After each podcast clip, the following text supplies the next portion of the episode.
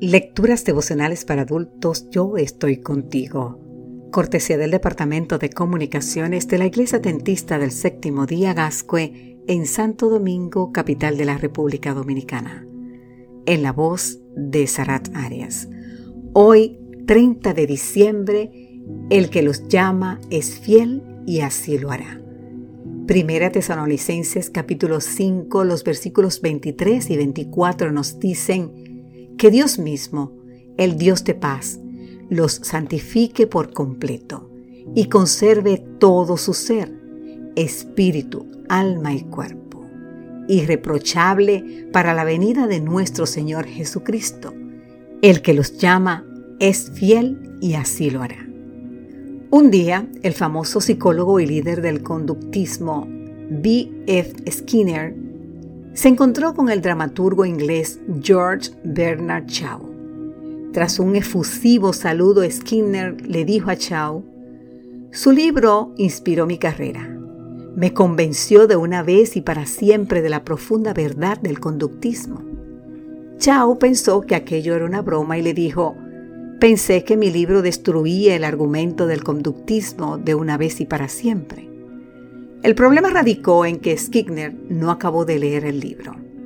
En los primeros capítulos, Chao había construido un caso en favor del conductismo, pero en el último capítulo, Chao desmontó todo lo que había dicho en los capítulos anteriores. Una lectura incompleta le dio a Skinner una perspectiva equivocada. Hemos llegado al final de un año, querido amigo o querida amiga. Son muchos los capítulos que hemos acabado los episodios que han concluido.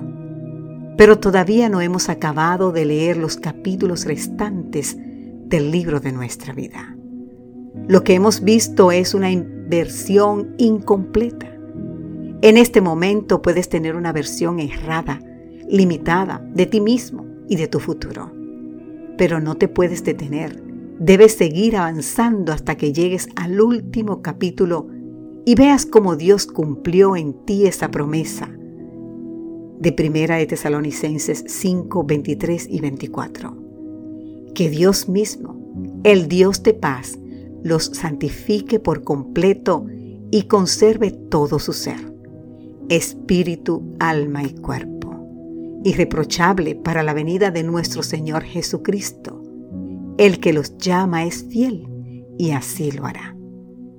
Tras analizar profundamente tu vida, querido amigo, querida amiga, quizá te hayas dado cuenta de que todavía no eres santo, que no eres irreprochable, que tu espíritu, alma y cuerpo prefieren caminos que los alejan de la voluntad divina.